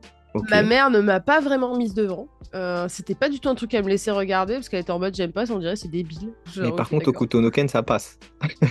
Mais pose pas de questions. je pense qu'en fait, euh, Octonoken, c'était quelque chose que je, regardais chez mon grand-père. Et euh, mm. je pense que lui, il était en mode regarde, regarde ma petite fille, regarde ce que tu veux. Mais quand j'étais avec ma mère, non, c'était un, peu plus, euh, mm-hmm. un peu plus filtré. Elle me mettait plus devant bah, Cat Size Albator. À Cat Size, je crois, elle, aimait beaucoup. Je pense mm. qu'aujourd'hui, je lui en parle. Elle, elle, connaît vraiment encore. Et, et, puis, elle me mettait beaucoup devant les comics. Donc, j'ai grandi avec les Tortues Ninja, Spider-Man et Batman des années 90. Donc, le meilleur time. Hmm. Et euh, donc j'ai baigné un peu dans tout ça et je suis arrivée en primaire et, je suis arrivée. Alors attends, j'avais quel âge? Je pense que c'était CM1 quand c'est arrivé. Pokémon, Sakura Card Captor, Yu-Gi-Oh! Là, je pense que j'ai pété mon crâne et j'ai vraiment compris qu'il y avait un truc qui venait du Japon. C'est à ce moment-là que les, hmm. les, chaînes françaises ont commencé à dire ce phénomène Pokémon qui vient du Japon en direct de Tokyo. Genre, c'était comme ah, C'était toi déjà à l'époque? Oui, c'était moi. Juste mais après non, mais genre... mais non, mais genre, euh, en fait, on était tellement à fond dans Pokémon parce que ça avait tellement fait un raz de marée en France. C'était Euh, et je, le, je me rappelle, il y avait même Digimon qui était arrivé et ma mère regardait Digimon avec moi et elle disait Je préfère Digimon à Pokémon. Genre, ma mère, même ma mère était dedans. Alors, faut savoir que ma mère était quand même très portée euh, culture asiatique, mais elle plus dans le côté traditionnel. Et donc, quand elle a vu que ça venait du Japon, tout ça, parce que ma mère, même on en avait parlé il y a pas longtemps, elle m'a dit Moi, j'ai grandi avec le roi Léo c'est Tezuka. Ah oui, oui. Elle savait pas, elle savait pas que c'était Tezuka. On lui montrait ça, on lui disait pas, ça vient du Japon. Non, c'est hmm. un dessin animé, regarde et puis tais-toi, tu vois. Oui, c'est comme Heidi a pu, a pu l'être, Belle ah, mais oui, etc. En fait, elle m'a dit, j'ai grandi avec Tezuka, donc avec roi Léo. J'ai grandi avec, euh, elle a connu Astro Boy, elle a connu hmm. euh, Heidi, même Albator, elle a connu puisque c'était quand même très très vieux, Goldorak, tout ça. Donc elle connaissait tous ces trucs-là. Mais euh, même à l'époque de ma mère, jamais on leur a dit ça vient du Japon. Hmm. Donc moi, je suis partie de ce début des années 90 où on te disait pas que ça venait du Japon, forcément, tu vois, parce qu'en plus, les génériques étaient transformés en français. tu Donc, t'étais dans une bulle française VF à fond. Mm de transformer les prénoms. Euh, là, pour le, coup, pour le coup, Pokémon, le mot Pokémon mode, euh, ça sonne pas très français, euh, mm. même si on a eu Sacha, Pierre et Ondine. quand on est passé sur Yu-Gi-Oh, bah, du coup, il s'appelait Yugi. Sakura, ils ont transformé tous les prénoms. Shaolan s'appelait Lionel, ok, merci frérot. Tiffany, alors que c'était Tomoyo. Mais Sakura, c'était c'était Sakura, tu vois. C'est, On mm. pouvait pas changer le titre. Ils nous ont mis un générique, bon, même s'il était incroyable, c'était un truc très américanisé, avec, alors que la fille était habillée en tenue chinoise, mais c'était au Japon, mais c'est pas grave, on lui en foutra pas. Mais on était quand même dans un délire un peu kawaii, tu vois. On, a, on arrivait dans ce délire-là. Et euh, moi, à l'époque, euh, toujours à cette époque-là, vu que j'étais fille unique et très isolée dans la campagne et tout, euh, je ne savais pas du tout que ça, ça venait de manga. Ça avait un format papier à la base. Hmm. Donc, moi, j'étais vraiment animée only pendant très très longtemps. j'ai découvert GTO sur Canal Plus en clair à l'époque. je me rappelle, j'avais connu le premier épisode, tu sais, où il se, il se déguise en espèce de nounours parce qu'il y a la fille qui vient dormir chez lui. Là. Moi, j'étais en mode, hmm. c'est qui ce mec? Mais il est génial. Et jusqu'à vers, vers la fin où ils sont à Okinawa, tout ça. Donc, vraiment il y avait tout un délire GTO, genre j'étais vraiment fan, j'adorais, euh, j'adorais, euh, j'adorais, j'adorais regarder GTO. Puis tu avais les chaînes euh, du câble qui diffusaient pas mal de choses. Donc je continuais à être dedans. tu avais Midi les Zouzous qui te, qui te diffusait voilà, les vieux animés. encore. Ah non, mais Midi les Zouzous, quand j'étais au collège, moi je Captain rentrais... Tsubasa. Oh Captain Tsubasa, il y avait... Après, je crois qu'ils avaient mis les Mystérieuses Cités d'Or, il y avait plein de trucs, tu vois, mais il y avait Cynthia Le rythme de la vie. Et ça, c'est très très léger, mais c'était un manga de sport sur la gymnastique. Et vu que j'étais gymnaste, c'était une dinguerie. Et je me rappelle, bah, euh, qui est avec moi sur, euh, sur mm. Yata, à un moment j'en ai parlé, il fait Tu connais Cynthia, toi? T'es une OG comme moi, toi J'étais là, mais bien sûr, je connais Cynthia. et après, très bien. Eh, grand Renoir baraque bien énervé qui fait du rap, qui, te fait j'aime la gym et commence à te chanter le générique, c'est priceless. Vraiment, c'est incroyable. Mais ça, en fait, les trucs, le truc, c'est que le manga à cette époque-là, tout le monde le regardait, peu importe le sujet. Même s'il y avait des, il y avait Princesse Sarah, on était tous en train de pleurer pour elle, parce que c'est la plus grosse miskina de la terre, et c'était euh, garçon comme fille, tu vois. Donc euh, même Lady Oscar, etc. Ah putain, j'ai oublié. Merci. J'ai grandi avec Lady Oscar, mec c'était un des rares où j'ai vu la fin. Ah j'ai vu la fin de Lady Oscar et qui était tragique à souhait. Genre, attends, j'étais euh, j'étais encore à Montpellier à cette époque. Euh, parce que moi, j'ai quitté Montpellier, j'avais 8 ans. Euh, j'étais chez la voisine et il y avait la petite télé dans la, dans la cuisine, donc vraiment la mini télé cathodique. Oui, je vois très et bien. Et j'avais le dernier épisode de Lady Oscar qui passait. J'étais vissée sur ma chaise et je vois la fin, mais je mode c'est quoi ce. Mais, comment ça, c'est la fin? Mais, mais c'est ultra triste ce truc. Mais mon Dieu, mais c'est la guerre, c'est la révolution. Mais que se passe-t-il Les gens, mais c'est quoi ce truc? C'est comme Rémi sans famille. Mmh, Rémi sans famille, moi, je, l'ai vu retrouver sa mère. c'est un des plus grands achèvements de ma vie. Je l'ai vu retrouver sa daronne, les gars. Et Sur le CV, tu le mets? Oui, bien sûr, j'ai vu Rémi retrouver sa famille. Euh, je m'appelle Rémi, je suis sans famille. Bah là, du coup, il était avec une famille, tu vois, incroyable. Et j'ai vu ça, genre, j'étais au collège. Pareil, encore une fois, dans une télé dans la cuisine. C'est même grave. Hein. Cette télé, elle est légendaire. La télé dans la cuisine, elle est légendaire. Là, cette fois-ci, j'étais à Nantes et encore une fois, on était en train de manger. Il y avait Rémi sans famille et il retrouve sa daronne. Je regarde ma copine à côté qui regardait pas du tout. Je fais meuf, il a retrouvé sa famille. Il fait je connais pas. Meuf, Rémi a retrouvé sa famille. Je me sentais très seule. Mais genre, c'était vraiment euh, des moments où tu étais obligé. En plus, c'était des, des, animés que tu étais obligé de suivre pendant des années. Ouais. Parce que souvent, ils te faisaient repasser des épisodes, euh, le temps d'avoir la VF et tout. Donc, tu, tu mettais 10 ans. C'était très obscur le rythme de, de ah diffusion. Euh, tu avais pendant des mois les mêmes épisodes en boucle. Enfin, c'était assez bizarre. À part pour Sakura Card Captor, il me semble que tous les mercredis ça passait et je, il me semblait qu'il y avait quand même un suivi euh, parce que j'ai tout regardé à la télé à l'époque, vraiment jusqu'au dernier épisode. Puis après, ils avaient repassé des épisodes hmm. après pour euh, continuer sur M6 Kid. Mais euh, il me semble qu'il il y avait quand même un bon suivi pour Sakura et pour Pokémon également. Pour Pokémon également, on avait quand même un sacré bon suivi sur TF1, sur T'es fou. et donc, on arrive au collège. Moi, je suis toujours dans, ce délire. bah, c'est des animés. Je sais que c'est japonais, mais voilà, il y, y avait pour GTO, on avait quand même les openings et endings en japonais. Donc ça changeait pas mal de, mm. l'époque où on avait grandi en primaire avec des génériques français. Et euh, je regardais de temps en temps un peu sur la chaîne manga euh, Dragon Ball. Euh, mais je suivais pas beaucoup parce qu'à chaque fois, bah, après j'étais à l'école, enfin au collège, tout ça, et les mm. devoirs, je faisais de la gym, donc je faisais 11 heures ou 12 heures de gym par semaine. Donc, essayer de trouver le temps de tout regarder, c'était compliqué. Mais je regardais un peu de temps en temps. Donc, je me rappelle, j'avais regardé à l'époque de Namek. donc, on était sur DBZ cette fois-ci. Mm. Et j'arrive enfin au lycée et euh, comme je t'ai dit, moi j'étais en campagne et autour de moi, euh, vu que je vivais pas très bien ma scolarité avec le harcèlement, tout ça machin, j'avais pas forcément de potes autour de moi qui, euh, qui étaient à fond dans les mangas parce que mon meilleur ami d'enfance avec qui je regardais quand j'étais en primaire, on jouait à Tekken dans la cour et à Buffy. Euh, et à Sakura Card Captor. Voilà, c'était mon seul pote, mais il était à, Nantes. Et euh, quand j'ai eu 13 ans, euh, je suis montée en Bretagne. On a déménagé en Bretagne, donc j'ai hmm. encore déménagé. Et cette fois-ci, bah, j'avais pas forcément, je parlais pas du tout animé manga à l'école. Genre, j'avais pas de. Mes copines, elles n'étaient pas du tout dedans. Ok. Et du coup, bah, j'étais toute seule dans mon délire. Donc, quand j'arrive au lycée, je rencontre une de mes meilleures amies qui, elle, je la voyais, était différente. Elle était en mode, elle était un peu comme moi. Je m'en fous. C'était la Dark Sasuke. C'était une Dark Sasuke comme moi et euh, j'étais très contente. Et euh, un jour, elle m'invite chez elle et là, elle me fait découvrir Vampire Night. Donc, c'est euh, un shoujo hyper connu. Mhm. Et ça passait à l'époque, c'est pas bien, hein, mais à l'époque, on avait que ça, les frérots de ADN, Crunchyroll, vous énervez pas. Mais ça passait sur Dailymotion. et du coup, on regardait. C'est coupé en 10 parties. Oui, oui, ah ça c'était Rutube, ça c'était Rutube. Ça. le pire, je sais pas si t'as vécu ça, parce que moi je vivais ça pour regarder les, les OAV de Dragon Ball.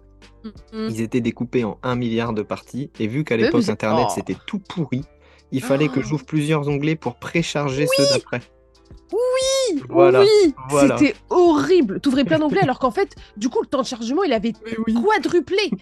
Mais en fait, tu te disais, écoute, je vais tous les ouvrir, je reviens dans une heure. Vas-y, je vais me faire à manger, je vais faire un truc, je vais regarder autre chose en attendant que j'ai déjà téléchargé sur LimeWire.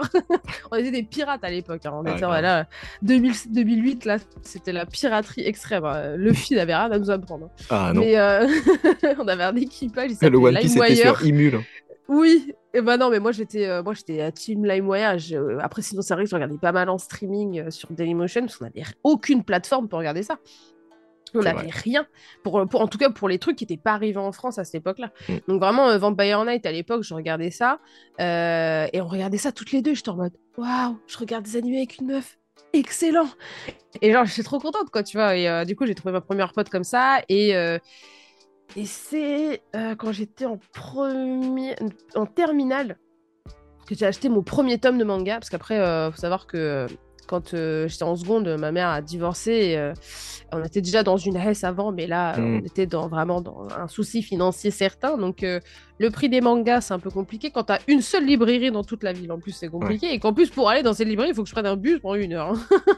Ah oui. Ah, ah, oui, oui, ouais, c'est notre histoire. J'étais en Bretagne, là, c'était un peu compliqué.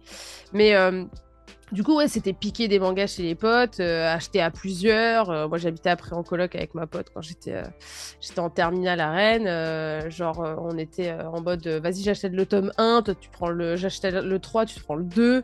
tu vois, on, avait... Et d'ailleurs, c'était Vampire Night, ma première collection. Et, c'est comme ça que j'ai connu le, monde du manga, vraiment papier. J'ai commencé à en lire. je me rappelle j'avais demandé à ma mère avant de partir en vacances, je crois que c'était quand j'étais en terminale, euh, on était passé à une sorte de Virgin Megastore, donc c'est pour te dire à quel point c'est vieux. Mm. Euh, je lui avais dit avant de partir, est-ce que tu peux m'acheter un livre? Elle a dit ouais, vas-y euh, si tu veux. Et j'avais pris un one shot, un shoujo one shot, et je l'avais lu dans. Bah, le problème du one shot, c'est que du coup, bah, je l'ai démarré pendant le trajet et je l'ai terminé avant le trajet. Donc, mais il y avait ce côté aussi où ça coûte pas mal d'argent le manga, mmh. donc c'était un petit peu compliqué. Et c'est au moment où je suis arrivée sur Paris, j'ai fait mes études et que j'ai commencé à avoir des petits boulots à côté, que j'ai commencé à aller euh, dans des librairies, parce que là, bah, du coup, il y en avait partout. Oui. Et j'ai commencé à acheter toutes les semaines euh, des. en fait, ils me voyaient, j'avais carrément des cartes de fidélité. Et je me défonçais les cartes de fidélité, j'arrivais. Et en fait, le mec, à la fin, il me proposait carrément des trucs parce qu'il savait qui j'étais, il savait ce que j'aimais. Il me fait, je te propose ça, je te propose ci, et à chaque fois, je venais, je sors. Ouais, mais vas-y, euh, montre-moi, je lis le, la quatrième, vas-y, let's go, mets-moi ça. Et euh, tout, toutes les semaines, je venais. des fois, je venais, j'étais en mode. Et il me dit, il n'y a pas la suite, euh, attends un peu. Il me donnait carrément les dates où il allait recevoir les trucs et tout. Trop bien. Et euh, non, c'était très très cool. C'était dans le 13e d'ailleurs, euh, à Olympiade. c'était ma petite. Pourtant, c'était une boutique spécialisée dans le K-pop et dans la, dans la K-pop, goodies et trucs comme ça. Et ils avaient derrière la caisse un coin manga et j'allais là. j'ai décidé que j'allais aller là. Ils avaient quand même pas mal de petits mangas et le, gars était très très cool. Donc j'ai commencé vraiment à, pas mal acheter à ce moment-là, du coup avec mes premières payes. Et, euh, et du coup, je m'y suis mise vraiment, vraiment. Et puis je continue à regarder des animés, hein, euh, forcément. Euh, je, je hmm. continue à regarder pas mal. Je me rappelle à l'époque, il y avait SNK qui était sorti. Je fais partie de ces personnes qui ont attendu 5 ans pour la saison 2. donc, donc j'ai commencé vraiment à me mettre dedans en, tout cas au niveau papier et en animé, ouais, ça a toujours été, euh, c'est toujours été ça depuis que je suis en, maternelle, quoi. Donc ça s'est jamais vraiment arrêté et j'ai toujours eu cette, euh, cette passion et cet attrait pour hmm. ce milieu-là euh, depuis toujours. Mais aujourd'hui, bon, ta vie, elle a radicalement changé par rapport à, avant. Tu travailles dans cet univers-là. Est-ce que ça a changé ta consommation ou ton regard sur les œuvres ah bah oui, ça a changé ma consommation parce que déjà, bon, ça fait qu'on a la chance de ne pas forcément avoir dépensé pour le manga parce qu'on mm. te les envoie. Après, du coup, on t'envoie vraiment tout. Hein. C'est-à-dire que des fois, on a des services presse, donc on coche ce qu'on veut lire. Et des fois, on t'envoie et on te dit, vas-y, lis ça, t'as rien demandé. Mais c'est très cool, hein. moi, il n'y a aucun souci là-dessus. Mais c'est vrai que du coup, euh, ma mangatech, c'est quand même euh, bien, bien rempli grâce à ça. Mm. Et ça, j'en suis vraiment très reconnaissante parce que c'est quand même un gros budget. J'avais quand même, euh, en fait, il y avait et elle est très bien rangée maintenant en plus. Oui, euh, là, tu, heureusement, tu n'as pas la caméra, mais c'est un peu le bazar. je suis partie au Japon entre temps, j'avais pas trop rangé, mais je m'y mets aujourd'hui, promis. Euh... mais en tout cas, oui, c'est vrai que j'avais quand même une bonne collection. J'avais, je crois, je pense 400, 400 et quelques mangas avant que j'arrive sur, euh, sur les réseaux. Et du coup, après, j'ai continué à en acheter quand même au début, parce que j'avais n'avais mhm. pas forcément des, euh, toutes les maisons d'édition qui m'envoyaient. Donc, je continue. Et même encore aujourd'hui, je continue à en acheter. Il y a certaines maisons forcément, avec qui je travaille pas forcément, qui sont un peu plus nichées, mais euh, dont le, enfin, j'adore euh, continuer à me dire, vas-y, je vais acheter des tomes. Genre, je pense à la maison Les, les, Arts Noirs. Le Lézard Noir. les Arts Noirs, qui, même Noévé, qui m'envoie pas forcément de trucs, mais quand je vois un truc, je suis en mode, oh, ça a l'air sympa. J'ai toujours ce ce besoin et ce plaisir d'acheter euh, mm. un manga, de me dire je passe à la Fnac, je passe à ma librairie et je prends un petit truc. Il y a une vibe d'aller chercher ces livres de toute façon de, regarder cette petite table à l'entrée avec euh, toutes les petites propositions et euh, de se dire vas-y je vais tester celui-là. Après des fois je suis là en mode ah c'est Pika. Bon bah, je vais le demander. Mais euh, c'est vrai que bon les arts noirs vu qu'ils font des éditions à au moins 20 euros voilà tu t'en sors avec un ticket un peu plus gros. Mais voilà j'aime toujours acheter des petites éditions des petites choses. Et puis ça fait vivre aussi les maisons d'édition donc c'est cool. Et, et, voilà mais ça a changé mon mode de vie parce que c'est devenu mon métier. C'est-à-dire quand je lis, je sais que je vais pouvoir peut-être en faire une vidéo et que ça va être euh, lucratif, tu vois. Mmh. Donc euh, c'est une vision différente, mais en fait je baigne dans euh, mon univers. C'est-à-dire que j'aime ce côté. Alors, si, tu, si les gens viennent chez moi, les gens ont peut-être pu voir avec le, la petite vidéo qu'a faite euh, Camino TV, euh, on a pu voir que euh, chez moi, c'est un espèce de musée. J'ai toujours vécu comme ça. C'est-à-dire, quand j'étais mm. petite, j'aimais bien être entourée de plein de posters, de tout ce que j'aime. J'ai ce côté un peu cocon. J'ai du mal avec les murs blancs. Moi, il faut que, il faut que je sois entourée de ce que j'aime. Donc, il y a du manga partout, il y a des tableaux partout.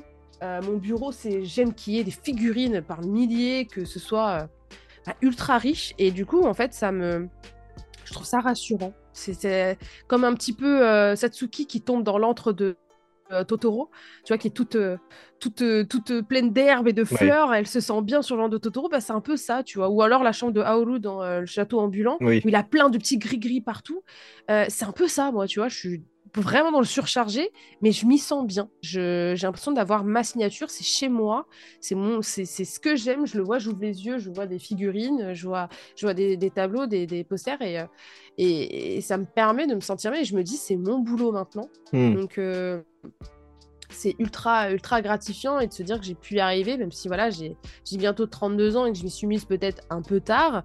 Euh, voilà, euh, c'est cool de pouvoir en vivre maintenant et euh, de, de, se dire que quand j'ouvre un tome, c'est aussi mon travail maintenant, tu vois. Donc, Mais c'est aussi, comme je l'ai dit, c'est aussi un aspect qui peut être compliqué parce que tu te sens obligé de lire.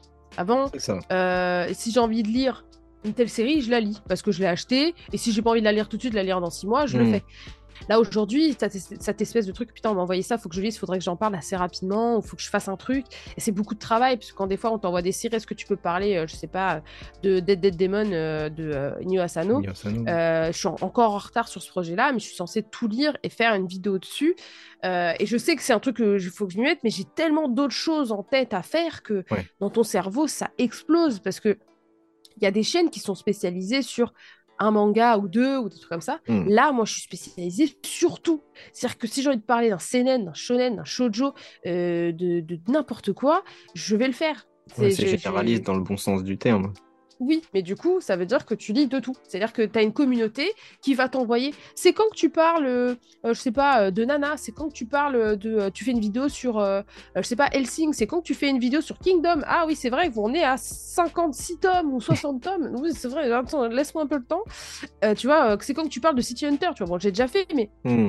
Ça t'implique quand même des grosses lectures. tu as envie de lire tout et en même temps, bah, tu dois faire du contenu, tu dois liver, tu dois aussi prendre le temps de dormir. Si, mm. si, je dormais pas, si j'étais vraiment mon plus grand souhait serait d'être un vampire. Qu'est-ce que j'aurais du temps? Oh là là, incroyable, ce bah, serait génial. Oui, et puis en plus, euh, accessoirement, tu as une vie privée aussi, donc ça, faut pas le. Et alors. Aussi. Ça, ça fait partie entre guillemets des mauvais côtés, c'est-à-dire que euh, on sort très c'est-à-dire que les mm. seuls moments où je vais sortir, c'est quand j'ai des événements ou que je dois aller au bureau, mais c'est parce qu'on est entre créateurs et qu'on sait qu'on va bosser. Euh, là, par exemple, aujourd'hui, j'ai un, j'ai invité mes amis, euh, je leur fais un couscous, tu vois. Bah, mais je me dis, j'ai pris le temps euh, de leur dire, venez chez moi, parce qu'en plus, moi, me dire, je vais sur Paris chez des potes, je sais que ça va me prendre un temps fou, machin. J'ai l'impression que c'est, c'est chronophage, c'est contre-productif, alors que là, du coup, je peux rester chez moi. Si j'ai envie de faire un peu de ménage, d'avancer sur ma déco et de changer quelques petits trucs, je me dis, je peux faire tourner le couscous en même temps et je fais ça, tu vois, ça m'arrange. Mais tout est régi par mon taf, même si on est samedi. Il y en a qui se disent, bah, c'est le week-end. Ah, le week quoi? Qu'est-ce que c'est le week-end? De quoi tu parles? Si demain j'ai envie de live, bah, je bosse le dimanche, quoi, tu vois. Oui, t'as pas euh, forcément de jours de repos, etc. Même en vacances, hein, euh, les mangas, c'est constamment euh, les sorties. Ben, c'est comme un mangaka. S'il mmh. prend des vacances, c'est rare. Et en fait, on doit suivre son rythme de parution, on doit suivre tout ce qui se passe. Il y a des tonnes et des tonnes de mangas qui sortent tout le temps. Euh, moi, sur Manga Plus, je suis toujours en train de découvrir euh, des, petites nouveautés. Des fois, je vois, il y a un chapitre qui vient de sortir, vas-y, j'y vais. Comme ça, je prends de l'avant, je vois si ça a l'air cool. Il y a certains que je découvre comme ça. Ça se trouve, dans, dans un an, ça va arriver, euh, je sais pas, chez Kiun ou chez Noévé ou je sais pas qui, ou chez Kurokawa. Et en fait, tu es toujours à l'affût de tout ce qui se passe, des nouveautés. Tu es au Japon, bah, fais du contenu, frérot. Le Japon, en plus, c'est un mm. peu l'essence de ta, de, de ta chaîne.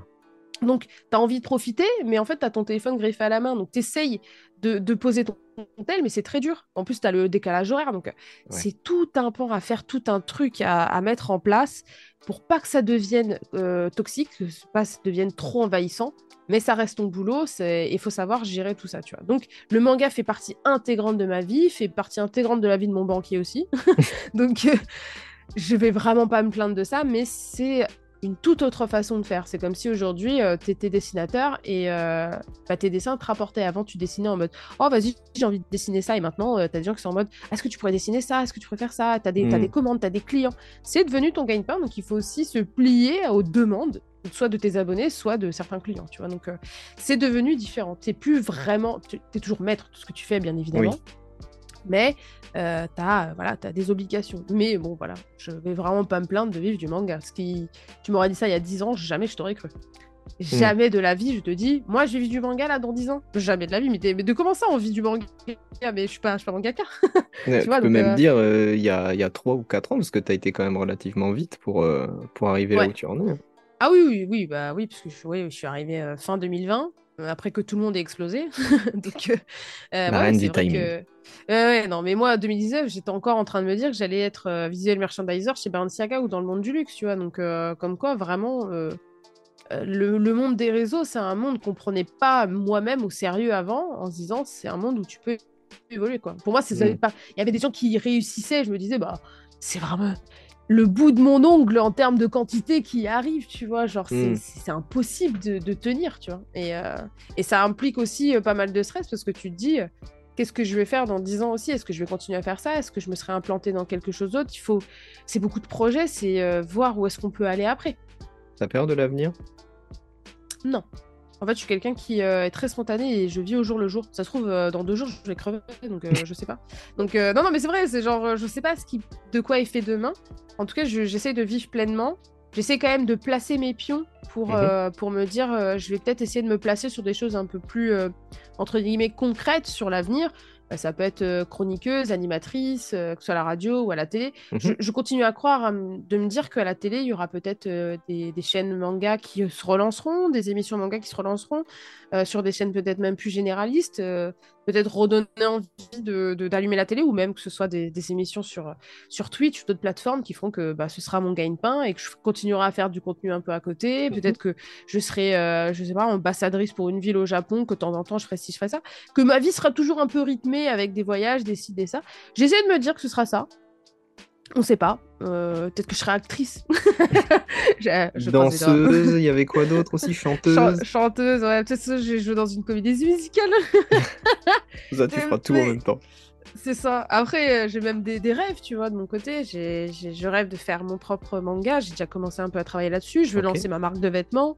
Euh, et je, rêve de faire un, projet. mais voilà, c'est quelque chose, je pense, que je ferai pas tout de suite. Mais de, ramener, euh, de pouvoir faire des, des ciné-concerts en France, ça me ferait vraiment kiffer, tu vois.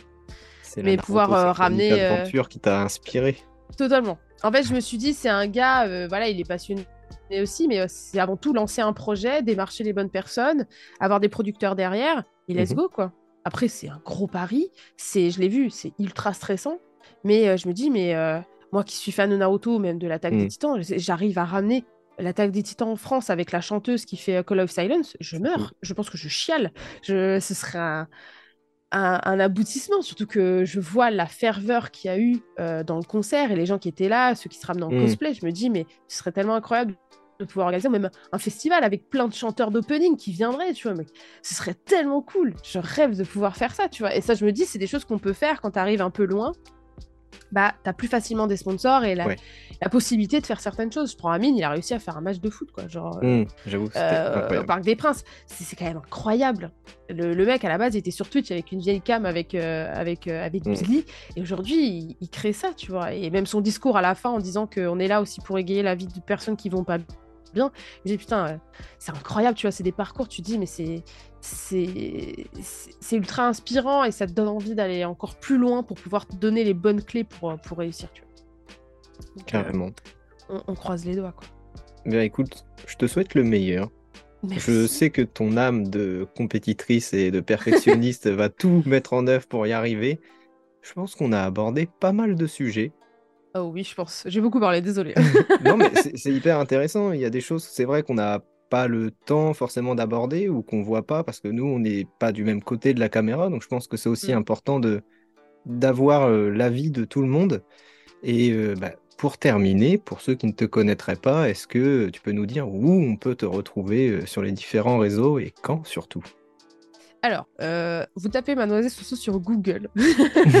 en gros, c'est vrai que quand vous faites ça, vous avez Twitter, Instagram, YouTube, TikTok, Twitch qui sort. Donc euh, Twitch, vous me retrouvez du lundi au jeudi de 21h à minuit. Alors des fois ça change un peu suivant ce que j'ai à faire, mais en général le lundi, mercredi et jeudi je suis là. Euh, donc euh, il y a du gaming, il y a de la réac, il y, a, il y a du débat, il y a un peu de tout. Je fais des émissions vraiment assez variées pour passer des bonnes soirées. on me retrouve sur YouTube tous les dimanches. Alors, j'essaye de, poster mes vidéos un peu plus tôt, mais en général, c'est 18h, mais j'essaie de les poster un mhm. peu plus tôt quand même. En tout cas, voilà, je suis là le dimanche et sinon tous les soirs sur euh, TikTok à 18h. Et euh, puis sur Insta, bah, pouvez ouvrir, il y a les stories, il y a les, il y a les équivalents de TikTok, donc les réels sur Instagram qui, qui, tournent. Voilà, je suis un peu partout. Et Twitter de temps en temps. Euh. Ah oui, et on me retrouve le vendredi sur le Twitch de Move sur l'émission Yata, donc la première grosse émission manga, mmh. euh, qui est maintenant diffusée à la radio euh, le dimanche de 21h à 23h. Donc c'est un gros accomplissement quand même. On passe à la radio. Maman, je passe à la radio. on a un générique.